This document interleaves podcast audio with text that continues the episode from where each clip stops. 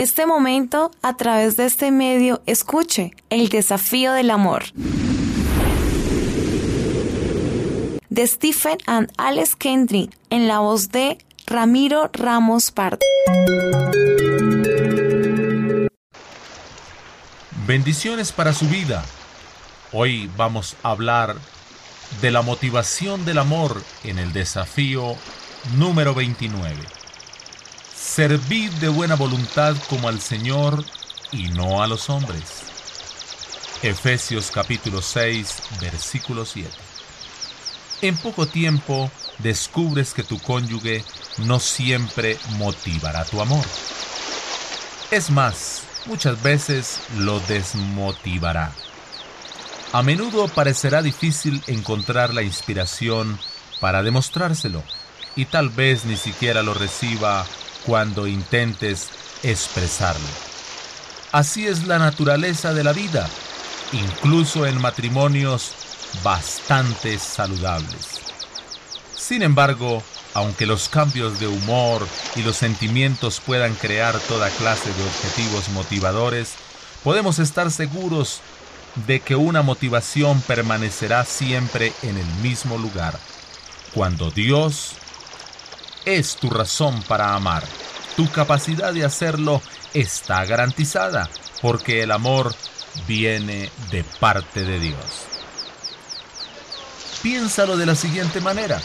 Cuando eras niño, tus padres probablemente establecían reglas te ibas a dormir a cierta hora.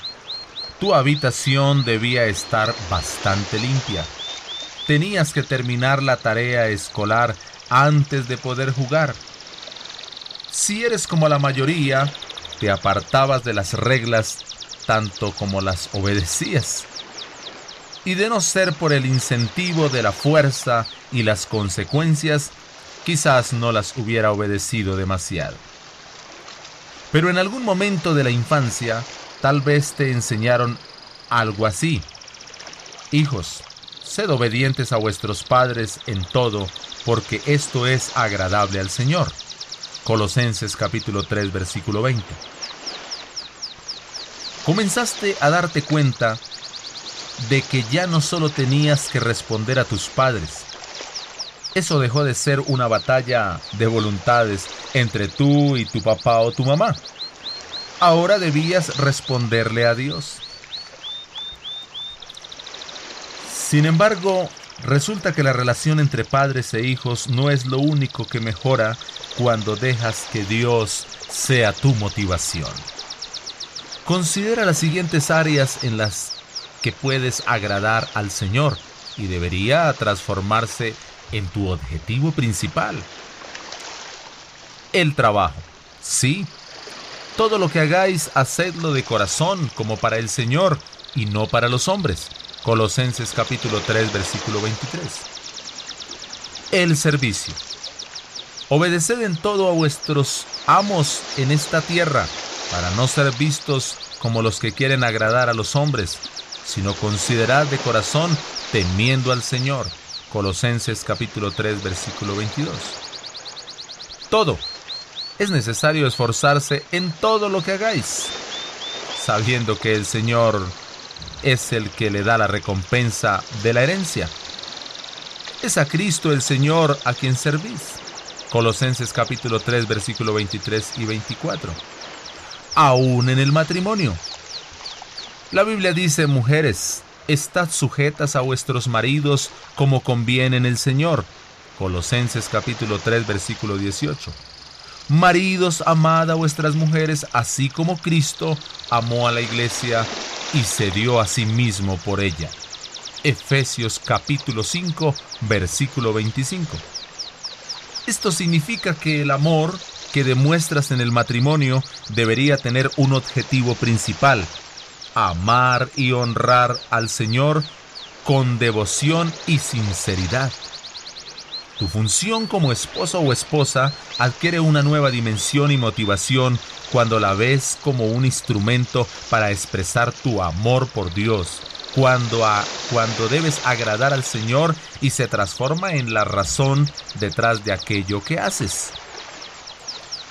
Por otro lado, la Biblia está afirmando que podemos amar a Dios con nuestra manera de tratar y de servir y de amar a los demás.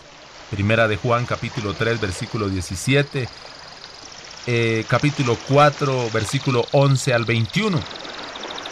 Así que cada pensamiento, actitud o acción de amor en tu matrimonio puede transformarse en otra manera de decirle te amo Señor Dios Todopoderoso.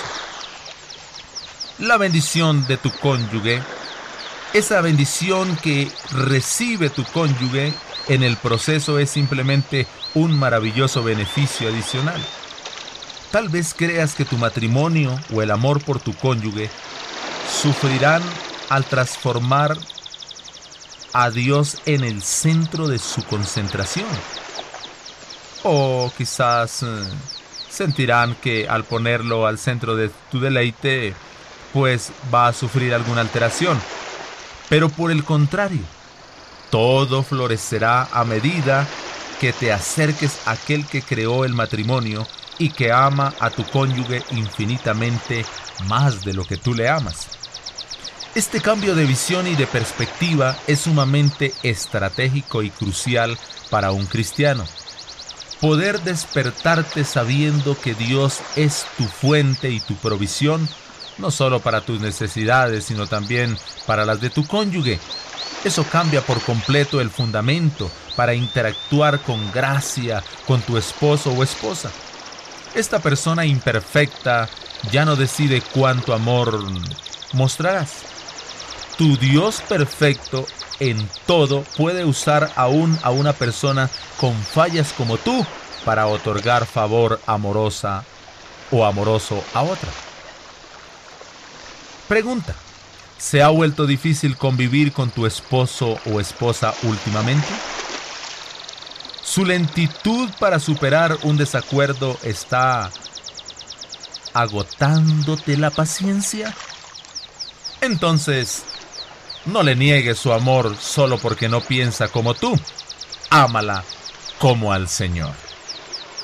Pregunta, ¿tu esposo te deja de lado no dice demasiado y parece estar meditando en algo de lo que no quiere hablar. ¿Estás cansada de que sea tan desconsiderado contigo y que ni siquiera le responda bien a los niños? Entonces no reacciones con una doble dosis de silencio y desinterés. Ámalo de todas formas como al Señor. El amor al cual solo lo motiva el deber, no puede resistir demasiado. El amor, al que únicamente lo motiva las condiciones favorables, nunca pueden estar seguro de recibir suficiente oxígeno como para conseguir estar de continuo respirando. Pero el que se eleva como ofrenda a Dios nunca pierde su fundamento y puede sostenerse cuando todas las demás variedades han perdido la capacidad vigorizante. Las personas a quienes no les importa tener un matrimonio mediocre pueden dejar el amor librando al azar y esperar algo mejor. En cambio, si estás comprometido a darle a tu cónyuge el mejor amor que puedas, tienes que aspirar a la motivación inalterable del amor. El amor que tiene a Dios como su objetivo principal puede alcanzar alturas inimaginables. Cuando no sientes la motivación de hacer algo por tu cónyuge, hazlo por el amor que tiene hacia Dios.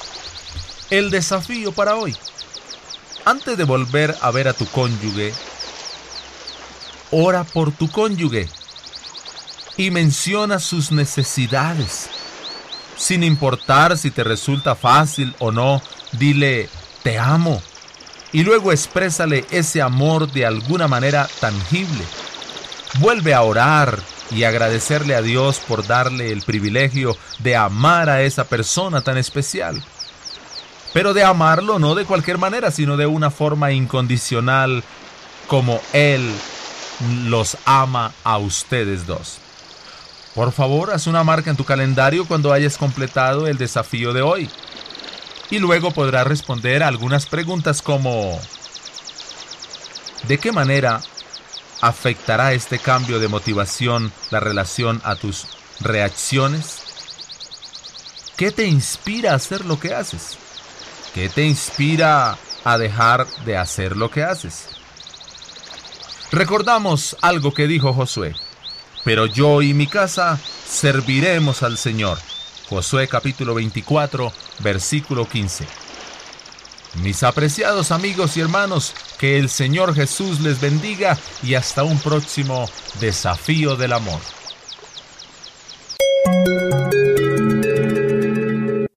Hemos presentado el desafío del amor. Son 40 capítulos. Escúchalos todos a través de este medio. Un desafío que cambiará positivamente su matrimonio. En lo posible, agradece a este medio por transmitir el desafío del amor.